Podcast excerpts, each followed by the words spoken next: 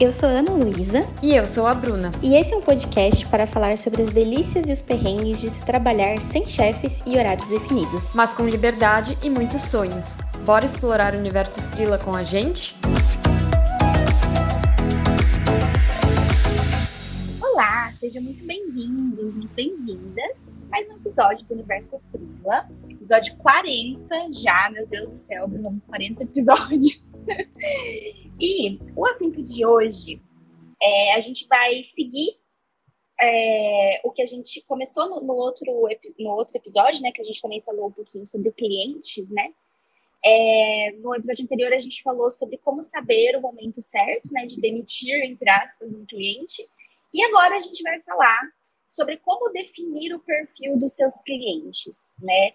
E a gente está trazendo bastante esse assunto porque ele é super, hiper, mega, ultra importante para qualquer carreira freelancer, porque são seus clientes, né? Afinal de contas, que vão permitir que você crie uma carreira sustentável, que você cresça na sua profissão.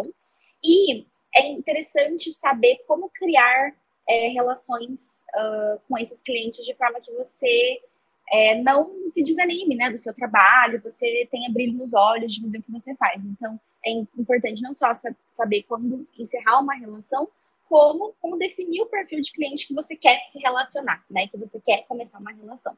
Então, a gente vai trazer aqui um pouquinho da nossa experiência, algumas dicas, né? Para ajudar você é, em relação a esse assunto. Boa. É, oi, gente. Então, a gente está aqui no nosso episódio 40, quem diria? Chegamos aí.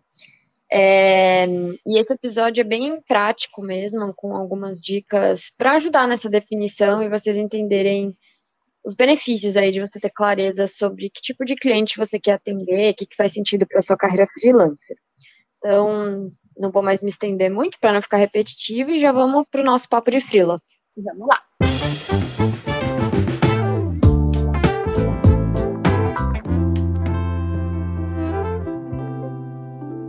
Chegamos ao Papo de Frila, nosso bloco né, de conversar sobre o assunto da vez.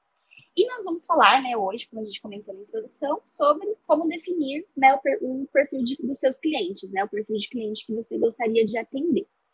É, e eu vou puxar um pouquinho aqui para minha experiência, porque né, é a minha base para poder dar qualquer dica para vocês e contar um pouquinho uh, sobre como é que eu, como que eu lido com essa questão e aí trazer algumas dicas do, do desse processo de definição de cliente que é muito novo para mim, né? Então, assim, uh, quando eu comecei a trabalhar como freelancer, até antes de trabalhar como freelancer em tempo integral, é aquela coisa, né, gente? A gente pega qualquer cliente que aparece, independente do segmento, independente de ser um profissional autônomo, uma empresa, porque a gente quer crescer, a gente quer criar um portfólio, uh, quer ter as experiências. Então, você vai dançando ali conforme a música, né? É, e eu fui muito assim. Então, qualquer cliente que aparecia, qualquer oportunidade que aparecia, eu abraçava. A não ser que fosse algo muito fora, assim. Teve um outro caso de uma pessoa muito, muito uh, fora da casinha, assim, né? Que eu falei, ah, não, aí acho que não combina muito com o meu perfil, até de atendimento e tudo mais. Então, Aí eu neguei, mas foram raros, foram casos mais raros, assim. E aí, uh, de, assim, depois que eu completei, né, é, mais de um ano trabalhando como freelancer em tempo integral, eu entendi que é essencial o momento em que você para e pensa, não, agora eu preciso definir que tipo de cliente eu gosto de trabalhar é, e fazer essa segmentação para poder fazer escolhas mais assertivas, né? Não dá mais para falar sim para qualquer coisa que aparece. É, porque você é, é, faz parte do, do crescimento mesmo da carreira freelancer, né? Então, você começa ali aceitando uh, meio que o que vem, né? Qualquer cliente que apareça, assim, e que minimamente você acha que, que, que você vai conseguir atender tudo. E aí, depois, conforme você vai adquirindo experiência, você vai entendendo, né, é, os diferentes tipos de cliente que existem, você vai amadurecendo em relação a esse atendimento. E aí você vai, é, né, com parte desse amadurecimento, até da sua pequena empresa, chega um momento que você fala, não, agora eu preciso segmentar um pouquinho mais, eu posso escolher um pouco mais, né, é, esses tipos de cliente. Então, foi o que eu comentei, assim, esse é um processo novo para mim, porque até pouquíssimo tempo atrás eu ia aceitando o que vinha, e agora eu estou começando a pensar, não, eu preciso é, refletir melhor, né? Até para tanto para fazer uma, uma prospecção, quanto caso o cliente chegue até mim e eu posso, né, pensar, não, será que vale a pena atender esse cliente? Ou será que não vale tanto porque não é um segmento que eu entendo muito, ou porque é um, um perfil né, de cliente que eu não me identifico tanto. Então, é, é muito importante, né, para tudo isso. E aí eu trouxe aqui algumas dicas, né, é, de coisas que estão me ajudando nesse processo mesmo. Depois vai super complementar ali com as experiências dela, né, com algumas dicas até mais gerais, porque, como eu falei, assim, eu tô começando nisso agora, então o que eu trouxe aqui vem muito da minha experiência, né, é, de como que eu tô segmentando aí esses clientes. Então, são basicamente cinco dicas que eu trouxe para comentar com vocês. A primeira delas é, é, conforme você vai atendendo clientes de diferentes segmentos, é interessante você registrar é, quais assuntos você tem mais dificuldade de lidar, então no meu caso, né, que sou produtora de conteúdo, de escrever, e que talvez não seja tão interessante você pegar no futuro, né, porque é um assunto que você tem dificuldade, que você não consegue uh, entender muito bem para conseguir escrever ou para conseguir fazer um design, para fazer qualquer coisa né, que você trabalhe. Então, por exemplo, no meu caso, eu tenho muita dificuldade com clientes de tecnologia e de arquitetura. É, a arquitetura, inclusive, é, um, é um, um, segmento que eu nunca achei que eu fosse ter dificuldade, porque é, é, um, um, segmento que eu gosto, que eu acho bonito. A minha irmã, né, tá se formando arquiteta. Então, não achei que eu fosse ter, mas quando eu atendi uma arquiteta, eu confesso para vocês que eu peno, viu? Não sei, existe um bloqueio na minha cabeça em relação a falar de piso, de não sei o quê, decoração, sei lá. Eu, gosto muito, mas eu tive dificuldade. Então perceba como é importante ter experiência, né? Porque eu jamais saberia, a não ser atendendo realmente uma arquiteta e, e vendo essa minha dificuldade, né? E tecnologia também é outro assunto que eu peno bastante. É, atualmente eu tenho um cliente de tecnologia, mas eu só continuo atendendo ele porque ele tem bastante paciência comigo e ele me explica bem assim os conceitos, né, os termos para eu poder escrever. Então é só por isso que eu atendo ele, porque dá certo.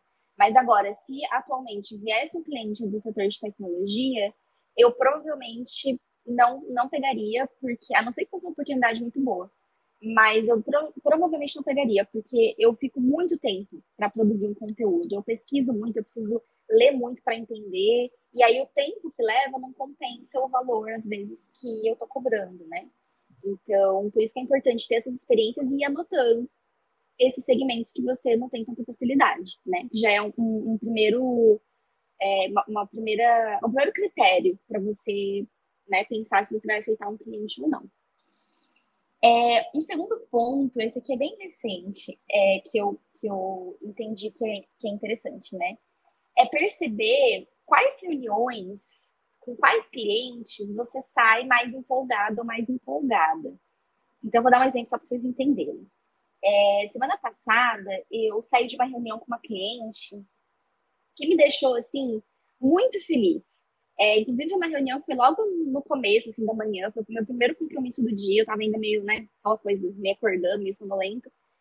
É, mas foi muito legal, porque era uma mulher, é, uma executiva, né, de uma, de uma empresa, que tinha uma história muito legal, é, de superação mesmo, né, porque nós mulheres, só por a gente ser mulher, a gente já traz muitas histórias de superação, né.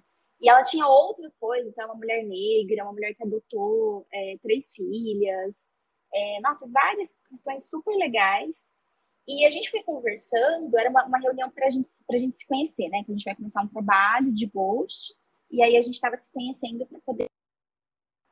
E aí eu fui, nessa conversa com ela, eu fui percebendo o tanto que eu gosto de.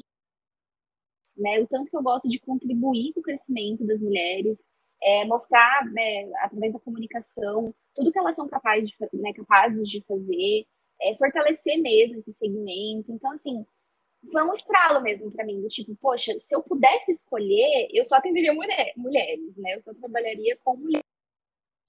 Um prazer muito grande, de alguma forma, ainda que mínimo uma mulher. Então, é, é interessante você perceber assim, quais reuniões, com quais clientes você. Meu trabalho faz sentido, meu trabalho tem valor, né? Eu estou fazendo na, na, vida de alguém. Então, é, é, esses é, feelings, né, vamos dizer assim, dão pistas interessantes, né, de qual cliente você gosta de atender, que faz sentido para você. É um terceiro ponto é avaliar, né, quais atendimentos, quais conteúdos, quais demandas fluem melhor para você, é, qual que você consegue escrever melhor, produzir, é, o que, que flui de uma forma mais natural, mais fácil. Então, de né, tanto no atendimento quanto na produção de conteúdo, por exemplo. Porque, né, vem da minha experiência pessoal, meus pais são médicos, né, eu entendo muito a linguagem dos médicos, porque eu convivi com isso minha vida toda. É, eu entendo muito que a correria que eles estão sempre, né, a vida deles é muito louca, então o atendimento funciona bem porque eu sei como é. Então, é um, um perfil de cliente que eu naturalmente comecei a atender e eu tenho facilidade. Então, é, avaliar, ao mesmo tempo que você que você não tem tanta facilidade para, de repente, né, alguns trabalhos, é interessante também avaliar quais você tem dificuldade, quais que fluem bem para você dar prioridade na hora que eles aparecem, né? É um quarto ponto, isso foi uma dica que eu vi em algum conteúdo na internet, eu não lembro agora onde. Mas eu estava pesquisando, né, sobre essas questões de, de empresa, de branding e tal. E aí eu vi essa dica, né, de você montar um perfil do seu cliente ideal, entre aspas. Então é pensar assim, se eu puder sempre que tipo de cliente eu atender, como que ele seria?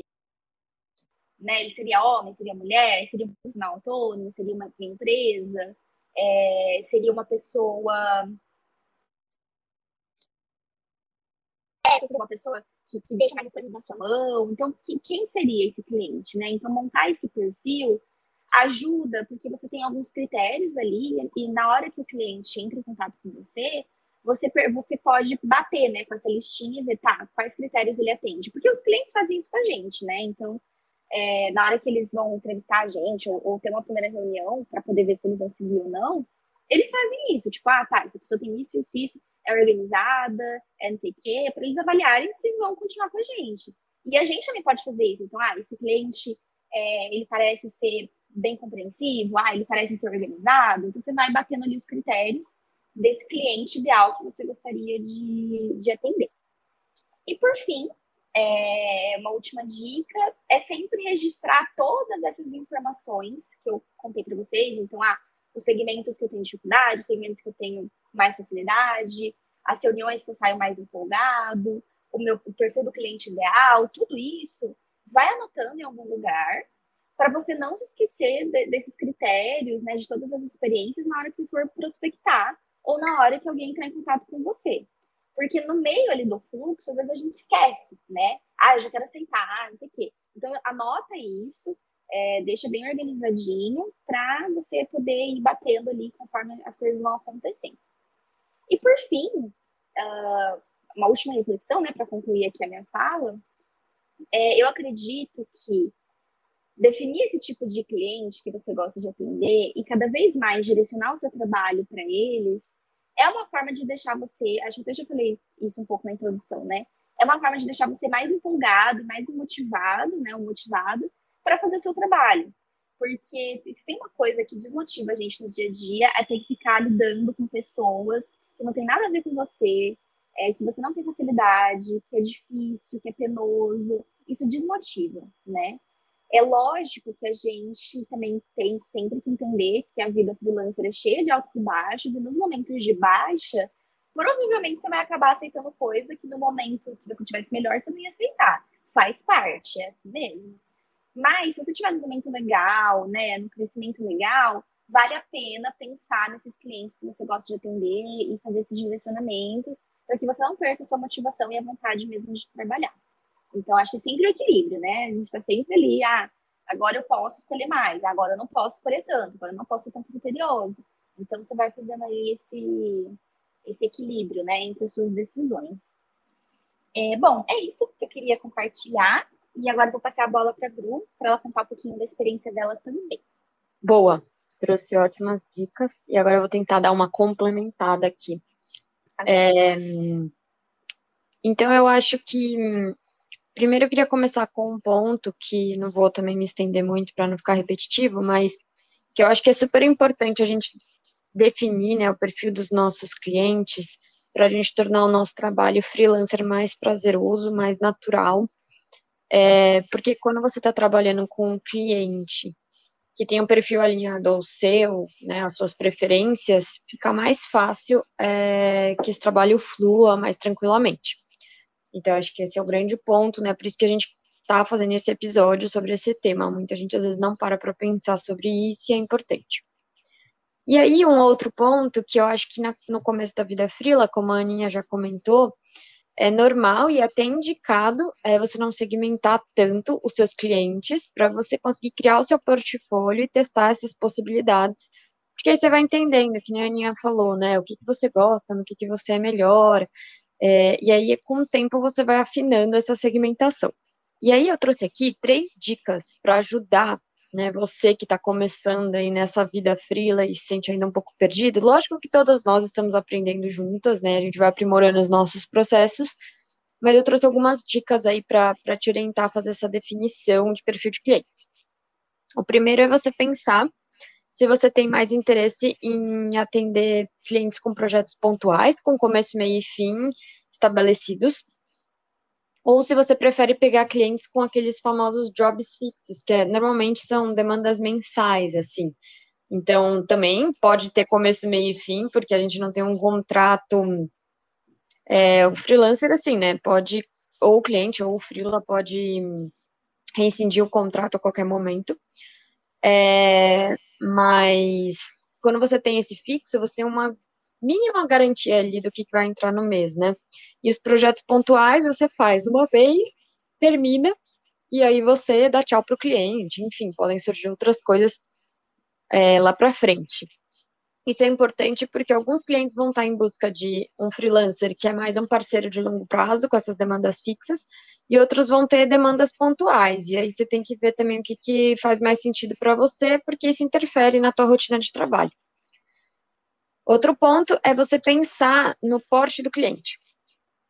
Grandes empresas, agências, profissionais liberais, empreendedores, isso muda muito o fluxo de trabalho.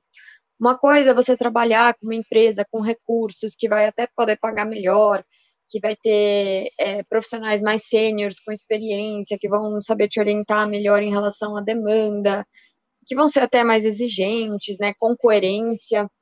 Enfim, muda muito, assim, normalmente essas grandes empresas têm uma equipe complementar ao seu trabalho e tudo mais, agências também, enfim, se for uma agência maior. Agora, se você pega uma startup, uma empresa está começando, ou vai atender profissionais liberais, empreendedores, isso muda bastante, principalmente quando são profissionais liberais ou empreendedores, porque às vezes essas pessoas não têm muito conhecimento sobre a sua área de atuação e elas ficam perdidas e acham que você faz de tudo um pouco. Então, um exemplo, esses dias, semana passada, retrasada, não lembro, eu mandei uma proposta para uma profissional liberal que queria alguém para ajudar a criar conteúdo para o Instagram. E assim, na reunião de alinhamento, de alinhamento não, de, é, de alinhamento, que a gente se conhecer antes de enviar a proposta, ela achando que eu fazia site, que eu fazia design, que eu fazia, tipo, tudo, assim. Então, a pessoa não tinha noção nenhuma do que, qual, qual que era a minha função como produtora de conteúdo. É, por isso que dá mais trabalho esse tipo de cliente, né? Você tem que ensinar, mostrar para ele o ABC da, da tua área, muitas vezes ele pode ficar um pouco reativo. Então, se você quer trabalhar com clientes que são, entre aspas, mais fáceis nesse sentido, Aí você tem que ir para lugares mais estruturados ou pessoas já um pouquinho mais sêniores dentro da sua área de atuação. É, sêniores em relação ao conhecimento que ela tem sobre o que você faz, tá? Não na área de atuação dela. É, e por fim, pensar nos segmentos que você gosta de atender ou com os quais você tem mais facilidade. Então, que nem a Aninha falou, ai, fui atender cliente de arquitetura, não gostei, não tenho facilidade com tecnologia também, então, isso é importante. O único jeito da gente saber é testando, mas tem aqueles segmentos que a gente já não gosta mesmo. Eu, por exemplo, detesto escrever sobre o mercado financeiro, fujo desses clientes. Se surge essa oportunidade para atender algum cliente de, de mercado financeiro, eu já costumo nem pegar, porque não é uma coisa que eu gosto, eu nem entendo bulhufas. e aí não faz sentido para mim como profissional, nem como pessoa, e nem como portfólio, porque eu não quero trazer mais clientes desse segmento. Então, é importante você ir testando e entendendo, né? Isso é muito autoconhecimento também. E aí eu trouxe alguns benefícios, quatro benefícios aqui de você fazer esse trabalho de definição de perfil de clientes, que é o maior dire... o primeiro é o maior direcionamento na carreira freelancer. Então, quando você tem certeza sobre o perfil de clientes que você quer atender, você orienta melhor as suas ambições profissionais, porque você sabe qual caminho você quer trilhar e como esses clientes vão te ajudar a chegar lá. Então, você fica menos no limbo ali. O segundo é que você tem menos pepinos com, com os clientes. Na teoria, isso é esperado, você ter menos, menos pepinos. Mas na prática pode rolar outra coisa, né? Qual que é o ponto aqui? Que quando você sabe qual tipo de cliente com qual você gosta de trabalhar, a tendência é que os processos fluam melhor. Né? Então, se você tem paciência, uma pessoa bem resiliente ali para trabalhar com profissionais liberais, empreendedores, né? Então vai fluir melhor. Se você não tem esse perfil, daí o processo vai ficar um pouquinho mais complexo mesmo, e aí pode acabar exigindo tanto de você, mais de você e do próprio cliente. Então, enfim, não é garantido os, a falta de pepinos, né? A ausência de pepinos, mas pode ser uma, uma forma de te ajudar. Outro ponto de benefício são as chances de indicação de jobs mais direcionados. Então, conforme você vai segmentando seus clientes e vai se tornando ali especialista na, naquela área, naquele segmento, naquele perfil de clientes, a tendência é que você comece a receber mais indicações. Também é uma tendência, né? Não é nada certo, mas mais indicações de acordo com essas prioridades, porque você já atende um cliente daquele segmento ou daquele perfil de porte de empresa, sei lá, e aí eles podem te indicando para clientes similares, né? Porque eles veem que você faz um bom trabalho ali naquela área. E por fim, é, que eu já comentei agora anteriormente, a questão de aumentar a sua visibilidade como especialista. Então, quando você segmenta e tem um foco, é, e uma cartela de, de clientes com perfil similar, você consegue criar um reconhecimento como especialista naquele nicho. Isso é um processo aos poucos, né? Não é da noite para o dia, mas é legal porque se você quer, por exemplo, ah, eu quero ser especialista em produção de conteúdo de turismo. Então você foca só em clientes de turismo, provavelmente, né? E aí você começa a ser referência nisso. Consequentemente, as indicações vão surgindo, né, é, dentro dessa área. E aí você vai criando ali a sua fama, entre aspas, dentro desse nicho e dentro desse meio de clientes. É diferente de, não que seja melhor ou pior, né, você não ser especialista hum, num determinado segmento não é ruim. Eu, como produtora de conteúdo, por exemplo, eu não sou especialista em nenhum nicho é, eu escrevo sobre vários assuntos, né? Tem os assuntos prioritários, mas eu sou especialista em um, e não é ruim também. Depende dos seus objetivos de carreira mesmo, então, do que, que você quer para você. E uma reflexão final, é, que é só reforçando né, o que a gente já falou ao longo desse bloco, é sobre você não ser tão, tão rígida com você mesma no começo e testar para entender o que, que, faz mais sentido. Então, o começo é realmente a hora que você tem que se jogar, lógico que com alguns limites, né? Não estou falando também para aceitar qualquer coisa, mas é super importante você hum, não criar tantas barreiras. Ah, esse cliente não gosto, ah, esse perfil é chato, ah, esse segmento é, vai me dar trabalho. É a hora de experimentar, é a hora de fazer portfólio, e isso não significa que você precisa ficar com o cliente para sempre então, você pode fazer um período, alguns meses, não gostou, dá tchau para o cliente, vai atrás de outras coisas, sei lá. Acho que o importante é você realmente se permitir. E é um pouquinho isso é, que eu queria compartilhar com vocês. Acho que a Aninha também, né, já fechou a parte dela. A gente queria falar sobre a importância de de você entender que tipos de cliente você quer atender, lembrando também que isso pode ir mudando ao longo da tua trajetória, então o que você definiu hoje não necessariamente vai se manter para o resto da sua vida frila. Você pode fazendo transições e mudanças sutis ao longo do tempo, e às vezes até mudanças mais bruscas, é, eu acho que tudo isso vem com autoconhecimento e também oportunidades que se abrem quando às vezes a gente nem espera, que vão é, abrindo os nossos olhos, né, para novas possibilidades. Então, é, fazer esse exercício de perfil, traçar todas essas questões que a gente comentou, vai trazer muitos benefícios e sempre equilibrando ali é, os limites, a rigidez com a abertura para possibilidades. Então é isso, né? Acho, não sei se a Aninha quer complementar mais alguma coisa, senão a gente já vai fechando e vai para o nosso próximo bloco. Isso. Ah, podemos ir para o próximo bloco. Acho que a gente já falou tudo. Bru, vamos para o perrengue da vez. Boa, vamos lá.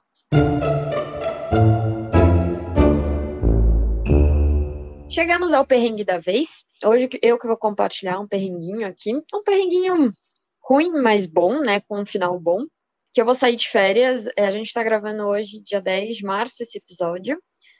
E dia 11, 12 ali, eu saio de férias. É, eu saí de férias no final do ano passado, mas foi para ficar em casa mesmo, Natal, Réveillon. E agora eu vou viajar, então outro tipo de férias. É, e toda vez que Frila vai tirar férias, né? Frila, para não perder é, os ganhos e não deixar os clientes na mão, a gente tem que adiantar as demandas, se comprometer é, com o nosso cliente, então eu costumo avisar com pelo menos um mês ou mais de antecedência, dependendo do, do cliente que eu vou sair de férias. E aí eu tô num período aí, nas últimas semanas, de. Agora eu já tô tranquila, já terminei o grosso, mas foi bem chato as últimas semanas, porque eu tive que adiantar todas as demandas de março, porque eu volto só com o mês de abril, para poder tirar essas férias sem perder os meus ganhos, né? Sem reduzir os meus ganhos, que é o, um dos pontos mais negativos da vida frila, né? Quando você é CLT, você tira férias e ainda recebe uma graninha extra, maravilhoso, para pagar suas férias. A gente não ganha nada extra e ainda tem que se matar para conseguir adiantar as coisas, para não ter redução, porque assim, outra possibilidade seria fazer alguma parceria e passar os meus frilas para temporariamente, né, nas férias para outra profissional. Mas eu quero ganhar meu dinheiro se eu não ganhar nada no mês, vai ser ruim para mim. Então, eu, na verdade, me mato de trabalhar algumas semanas antes, entrego tudo e consigo sair tranquila. É, eu nunca tive problema, sempre deu tudo certo e os clientes respeitam é, né, o meu período de férias, também não ficam me enchendo o saco. Mas uma coisa que eu passei nas últimas semanas, que até falei, a minha terapeuta me, me ajudou a perceber, é que nas últimas semanas eu não tinha tempo para descansar. Tipo, a minha agenda estava tão cheia, assim, que ter tempo para descansar não, não, não era uma possibilidade, não era uma prioridade. Tanto que até na hora de dormir, eu estava muito agitada, assim, a cabeça a mil, pensando mil coisas da viagem que tinha que fazer, pensando mil coisas de cliente que eu tinha que terminar. Então, é muito ruim isso de você não conseguir encontrar um período, mesmo quando você não está fazendo nada você não conseguir se desligar, se desconectar, você fica pensando nas coisas que tem para fazer, ah, é horroroso. Mas acontece às vezes, acho que eu também preciso aprimorar minha, o meu processo mental nesses momentos da vida fria. E, enfim, agora eu tô só organizando as coisas da viagem, já terminei tudo que eu tinha para entregar. E o lado bom, né, é um perrengue chato que todos os frilas vivenciam quando vão tirar férias, mas o lado bom é férias né? De tirar férias e depois de toda essa maré turbulenta, terrível, trabalhando dobrado, é, pelo menos a gente não tem um desfalque financeiro ali nesse período. Eu, como vou sair três semanas, é bastante, é quase um mês. Se eu fosse sair duas semanas, talvez fosse mais fácil, assim, ou uma, sei lá. Mas quando, quanto mais tempo você sai de férias, mais difícil é você lidar com as demandas antes de sair. Mas faz parte, é um perrenguinho que que vale a pena.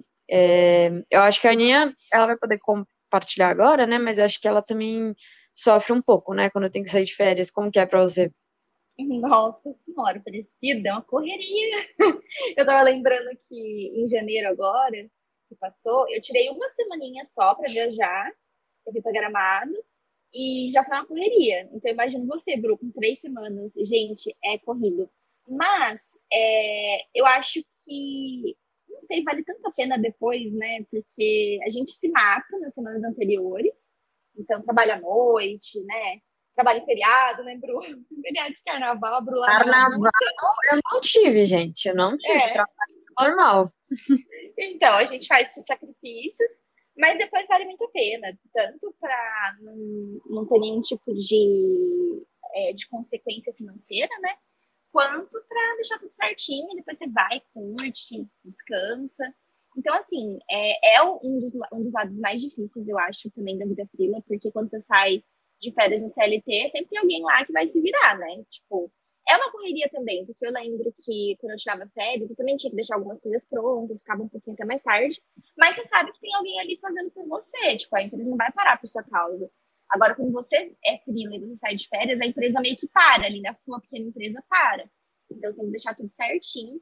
Ah, mas vale muito a pena, né, Bru? Agora que suas férias estão chegando, você vai aproveitar muito. Não, vale a pena e dá aquele, aquele sentimento também de você consegue, sabe? Tipo, é, é difícil, né, dar conta de tudo, é, mas para você ver como você às vezes, lógico, eu trabalhei, teve dias que eu trabalhei até 8 da noite, coisa que eu não, 8 da noite, tem gente que vai rir de mim, né? Mas é que eu não trabalho até 8 da noite, eu trabalho até às 5, 6 horas. É, trabalhei o carnaval inteiro, não tive feriado. Mas assim, dá uma dá para perceber como a gente a gente é capaz, né? Quando a gente quer e a gente precisa, dá para ver que a gente até tem espaço na nossa agenda para mais demandas quando a gente acha que não tem, assim, e dá uma um sentimentozinho de orgulho. E o que eu acho muito bom é que pelo menos eu consigo estabelecer um, um, um limite, né, saudável com meus clientes e não costumo ser interrompida nas minhas férias, nunca aconteceu pelo menos, enquanto que na vida CLT tem muitos casos de gente que vai tirar férias e mesmo assim, principalmente gestores, lideranças, né, não conseguem desconectar de fato, porque acho que assim, empreendedores também têm essa dificuldade, não estou falando que é um benefício da vida frila, mas eu lembro que na vida CLT é, eu via muita gente com essa dificuldade, assim, né? Principalmente as lideranças que ficavam um pouco atreladas ainda ao dia a dia de trabalho. E eu consegui estabelecer esses limites, mas eu acho que é difícil. Mas enfim. É, acho que é isso que a gente queria compartilhar um pouquinho, até dando essas dicas aí para quem está planejando tirar férias. E é um perrengue com um quê de conquista. Mas agora a gente vai falar de conquista de verdade. Então vamos para o próximo bloco. Vamos lá.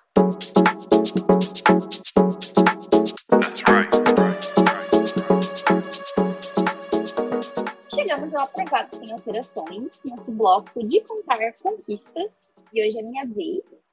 É, eu estava conversando com a Bru, eu espero que eu não tenha contado essa conquista já aqui no podcast. Acho que não, mas eu já contei. Desculpa, né, ser repetitiva, mas acho que acho que é como é uma coisa recente, acho que é a primeira vez que eu vou comentar aqui. Ou às vezes eu comentei em algum momento no meio das minhas dicas e tal. É, bom, recentemente eu finalmente comecei a fazer uma pós-graduação.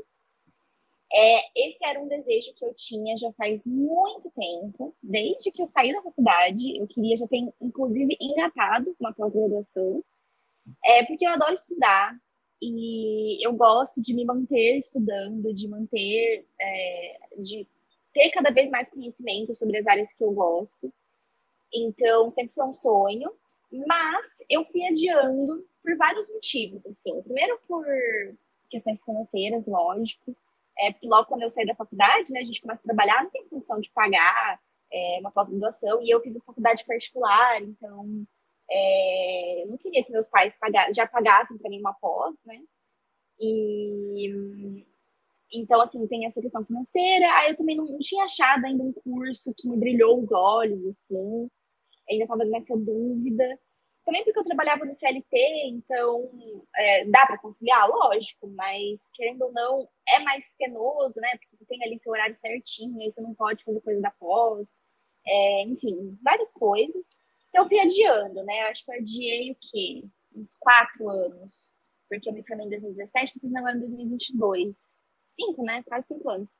Então, e eu achava até que eu não ia conseguir fazer nunca, mas aí eu achei um curso é, de escrita criativa, né? Uma pós em escrita criativa na PUC de Campinas, aqui onde eu moro. É, e eu amei a proposta do curso, eu amei as matérias, é, os professores, uma ou outra já conhecia, eu fiquei super empolgada.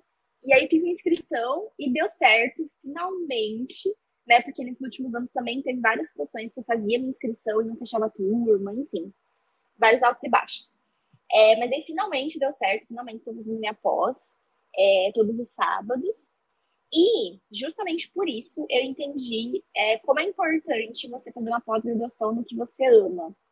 Porque é muito puxado, viu, gente? Assim, mesmo que você não tenha aula de sábado, tem aula de sexta, de quinta-noite, enfim, tem várias configurações. é muito puxado, assim, você trabalhar, né, durante a semana, durante o dia, e depois fazer, né, estudar, fazer atividade, tudo. Então você tem que amar o que você está estudando, assim. E, e, várias vezes eu pensei, por exemplo, em fazer de marketing, né? Porque é o que eu mais trabalho.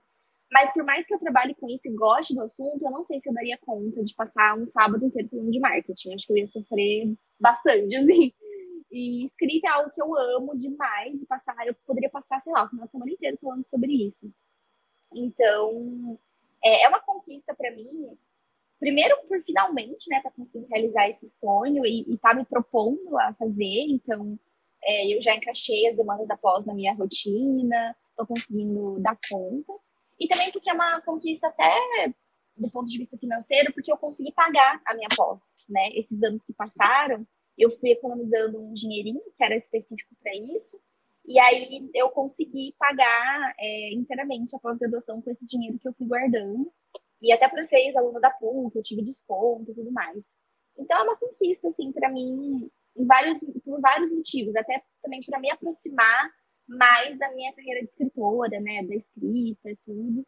E eu vi, eu vi assim, que meus colegas de turma são. É, todos eles têm essa dificuldade que nem eu, assim, né? De conseguir conciliar nossa, nosso trabalho, a nossa vida corrida é, com a escrita. E aí, após, eu acho que está sendo um, um exercício para todo mundo de, de, reconexão mesmo, né? Está sendo uma coisa meio que em grupo, assim, então tá super legal. E é isso que eu queria compartilhar. É, você tem vontade, Bru, de fazer uma pós, alguma coisa assim? Ah, eu tenho, mas é bem alinhado assim o que você falou. Eu quero estudar algo que eu goste muito. É. Esteja ou não relacionado à minha área de atuação profissional, assim. Porque, cara, nem lembro mais como que é estudar. Estudar, assim, tipo, na faculdade, na escola. Essa época que a gente estudava muito, assim. Faz muito tempo que eu me formei já também. Eu me formei em 2000 e... final de 2015. Então, já são sete anos, praticamente. E desde então, assim, fiz cursos, ok, mas assim, aquela coisa, um curso online aqui, uma oficina presencial ali, mas é diferente, né? Graduação ou pós-graduação, assim, exige muito mais. E como eu acabei saindo meio frustrada da faculdade, porque, enfim, acabou que não era muito o que eu queria fazer da vida, é, publicidade, eu tenho muita vontade de estudar algo que eu goste mais, assim. E aí eu já pensei em pós na área de de psicologia, alguma coisa assim, que é uma área que eu gosto muito de estudar, mente, comportamento humano, assim, seria mais para me aprimorar como ser humano mesmo. Mas depois que você me contou dessa pós de escrita criativa que eu não conhecia, eu fiquei super interessada. Acho que seria bem legal também. É, mas não, não achei na PUC de São Paulo, infelizmente. Acho que vou ter que ir para Campinas. É isso que eu ia falar, vem para Campinas. É, eu acho que não tem no campus daqui, não achei pelo menos, mas assim, não, não chegou o momento para mim também. Eu acho que, é, como frila, eu posso me dar o luxo, a gente, né, não só eu, a gente pode se dar o luxo de não focar desesperadamente nessas formações acadêmicas, que nem quando está no CLT, e ai, preciso preencher o, preencher o currículo, preciso fazer pós, preciso fazer doutorado, preciso fazer mestrado. Isso não é tão, tão, tão relevante na vida frila, não que não seja importante, mas assim, é menos do que na vida CLT, né? Eu acho que os meus clientes olham menos para isso, mas lógico que é importante também. Eu posso me dar o luxo de, de deixar essa decisão mais para frente, até porque eu estou no momento de outros gastos, que nem você falou, né? Uma baita de uma conquista, você tá pagando a tua pós e tal, e eu ainda não consegui me planejar para isso por conta de outros planos. Mas é uma coisa que eu quero em algum momento. Não sei se, sei lá, talvez fazer fora do Brasil, talvez fazer aqui no Brasil mesmo, mas daqui uns um, dois anos. É, e ainda não tenho certeza da área, mas eu acho que o seu relato é super inspirador, é super importante e me inspirou e me deu uma vontade também de voltar a estudar e tal, e saber que tem uma pós nessa área que a gente gosta tanto, né? Porque falta tanto, né? Eu acho, assim, é, sei lá, eu não conheço, pelo menos, graduação em escrita criativa, ou graduação em escritora, escritor, né? Tipo, eu acho que não existe. Pelo que eu conheço, é jornalismo, letras, né? Coisas assim, mas nada muito específico. Então, ter a possibilidade de fazer a pós numa área que a gente gosta tanto é bem legal, né? Ai, com certeza. Foi até o que o pessoal do meu curso falou mesmo, assim, é difícil achar é, um estudo mais como é que é o nome? Mais técnico, não sei se é essa palavra, mas assim, é. mais aprofundado na área de escrita, né? É, tem curso, lógico, curso tem um monte, mas eu digo assim, ah, uma, uma faculdade, né, uma pós-graduação, e esse curso de escrita criativa da PUC, essa pós, é, é novo. Então, é a primeira, nós somos a primeira turma. Ah, tá. Entendeu? É super novinha. Então, Quem sabe chega em São Paulo em algum momento. É, isso que eu ia falar. Às vezes, assim, começou na PUC, se der certo, quem sabe não vai para São Paulo? Com certeza, porque. É, porque São é, Paulo vai ter demanda, né? É uma Exato. grande e tal. É que eu acho que, assim, deve ser um curso diferente, né? De uma pós em. Ai, sei lá, alguma coisa de direito, engenharia, que são cursos mais tradicionais, né? Mas eu acho que deve ter demanda, né, gente? Cidade de São Paulo, bilhões, zilhões de pessoas ah. claustrofóbica, então acho que não deve faltar gente. Então vamos ver inclusive, inclusive, Bru, tem acho que umas duas ou três pessoas da minha sala que são de São Paulo. Então, assim, se tem gente até de São Paulo interessada aqui em Campinas, com certeza tem demanda para São Paulo. Mas aí e... elas estão morando em Campinas. É, elas, elas, não, elas moram em São Paulo. Elas vão ter que vir para cá quando voltar pro presencial, entendeu? Ah, entendi. É. Mas é, mas é muito isso que você falou, assim, que eu queria muito ressaltar, né, para concluir esse bloco. É, a pós-graduação, quando a gente é frila, nossa, você falou perfeitamente. É, tem que ser algo que a gente ama faz, é, estudar sobre e, e a gente quer se aprimorar, sabe? Porque, porque, assim, tem gente que trabalha, né, uh, especificamente em uma área que é interessante fazer uma pós para, né, conseguir mais conhecimento, crescer na carreira. É óbvio, qualquer conhecimento faz a gente crescer na carreira, mas eu digo assim, ah, para de repente conquistar um cargo de gestor, né, precisa de uma pós, tem toda essa questão. Quando a gente é não existe mesmo essa cobrança do mercado, dos clientes, que a gente seja pós-graduado em qualquer coisa. Os clientes raramente veem isso. Então tem que ser algo realmente assim que a gente é um projeto quase que pessoal, mas é, é lógico que vai para a carreira, né? Por exemplo, escrita criativa, vai muito para minha carreira como escritora, mas é um, eu vejo como um projeto muito mais pessoal do que profissional mesmo do que eu faço hoje, né? Então, você tem que gostar, tem que estar no momento certo e não tem que ter pressa. Eu acho que qualquer é, pós-graduação você pode fazer em qualquer momento da sua vida, contando que você esteja no momento preparado para isso, né? Então. Exato. Lembrando que, que pós, mestrado, essas coisas, para a gente não, não faz sentido ser coisa só para enfeitar o currículo. Isso, é. Eu acho que eu, o meu namorado fez uma pós no INSPER, aqui em São Paulo, faz um tempo já, terminou em 2020, acho, não me lembro agora. É, e assim, fez para enfeitar currículo. Ele é do meio corporativo, precisava de uma pós, Ok, é. aprender uma coisa ou outra, mas assim, hoje em dia, X, sabe? Enfeitar currículo é caro, exige tempo e eu não acho que vale a pena, sabe? Então, mas precisa, no mundo CLT precisa, infelizmente. É, é assim que o barco toca. É, exatamente, exatamente. Ah, mas é, é assim, é, quem gosta de estudar, assim, é muito gostoso. É um você tem que né, se dedicar, é, você abre mão de muita coisa, assim, no sentido do sábado, né, de descansar tudo, mas vale super a pena. Boa. Então, fechamos este bloco e agora vamos para o próximo. Bora lá.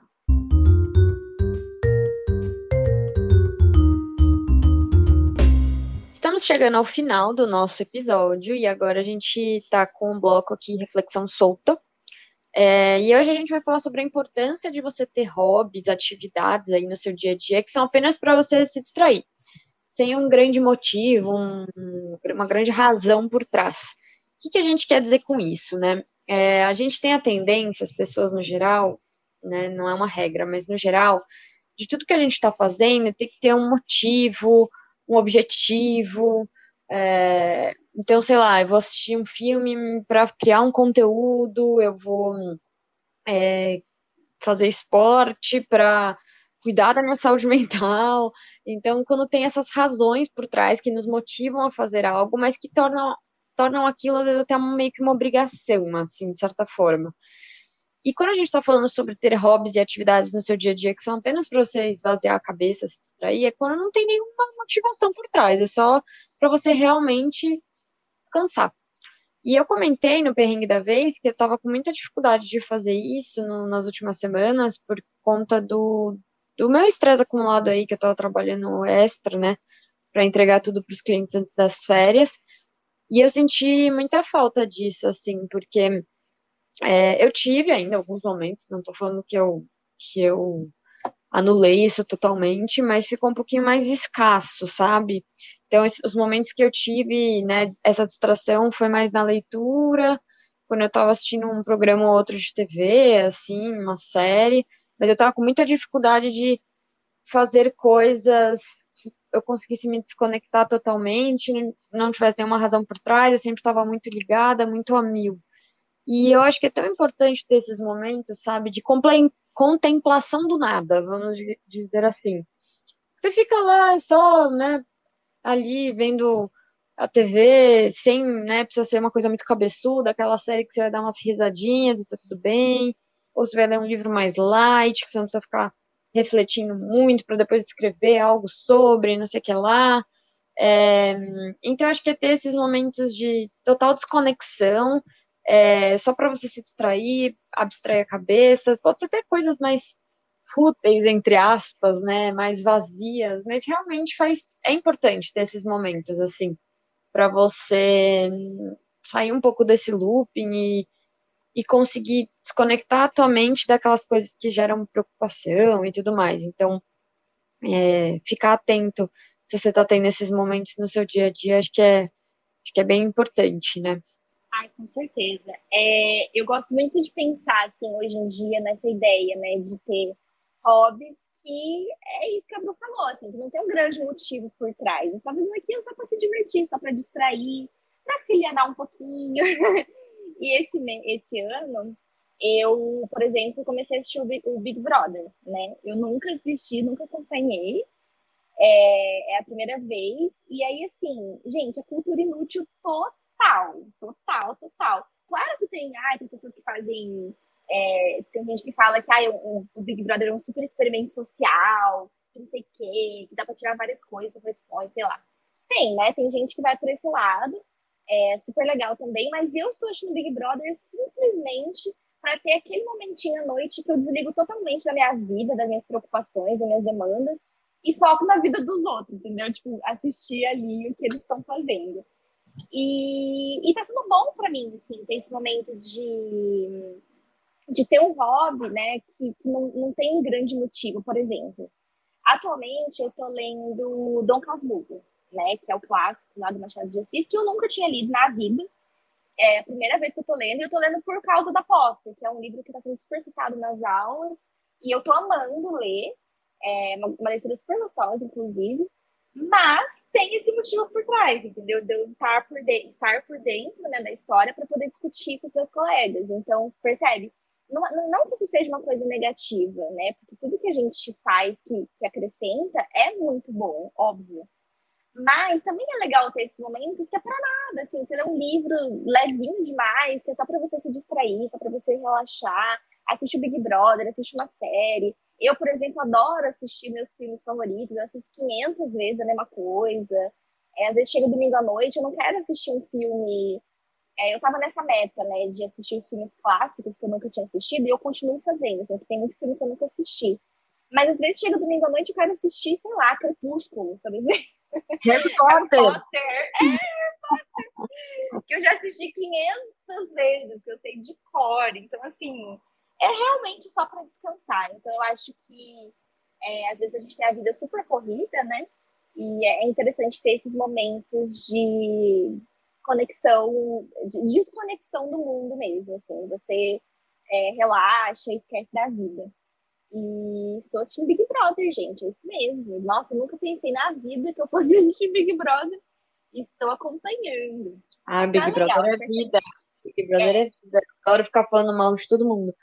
É, mas eu só queria fazer um último comentário, que é do Harry Potter. Juro, eu e meu namorado, a gente é assim, é, ele é muito, você sabe, né? Ele é muito viciado, assim, que nem você.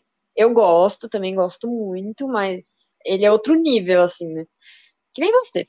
Sabe tudo, conhece os livros, enfim.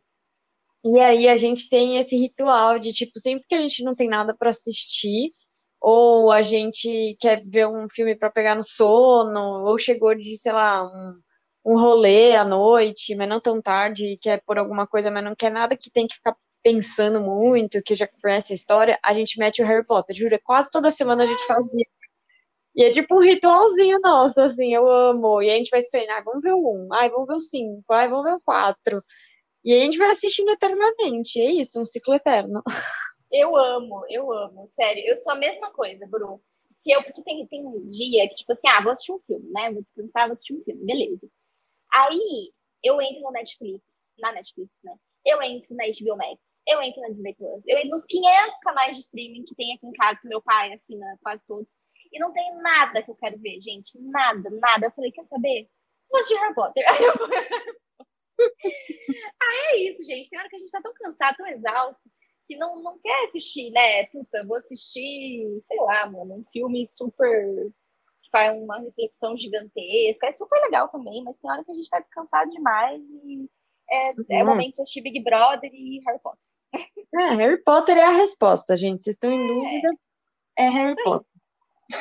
Isso mesmo. Ah, não, e tem, tem gente na minha sala de, da pós, né? Já que eu tô falando da pós, é, que fala assim: ah, no meu tempo livre eu, eu leio os clássicos, ah, eu leio não sei o quê, eu vejo palestra. Ah, tá bom. Eu vejo tá Harry bom. Potter. Eu vejo Harry Potter, meu povo. É isso. Tá certa, eu apoio. É, é então é isso, espero que a gente tenha inspirado aí vocês a assistirem Harry Potter. Sim, eu, a conclusão é: assistam Harry Potter. Assistam Harry Potter, se não tem nada pra fazer, assiste Harry Potter, gente. É isso. É isso. E bora pro último bloco.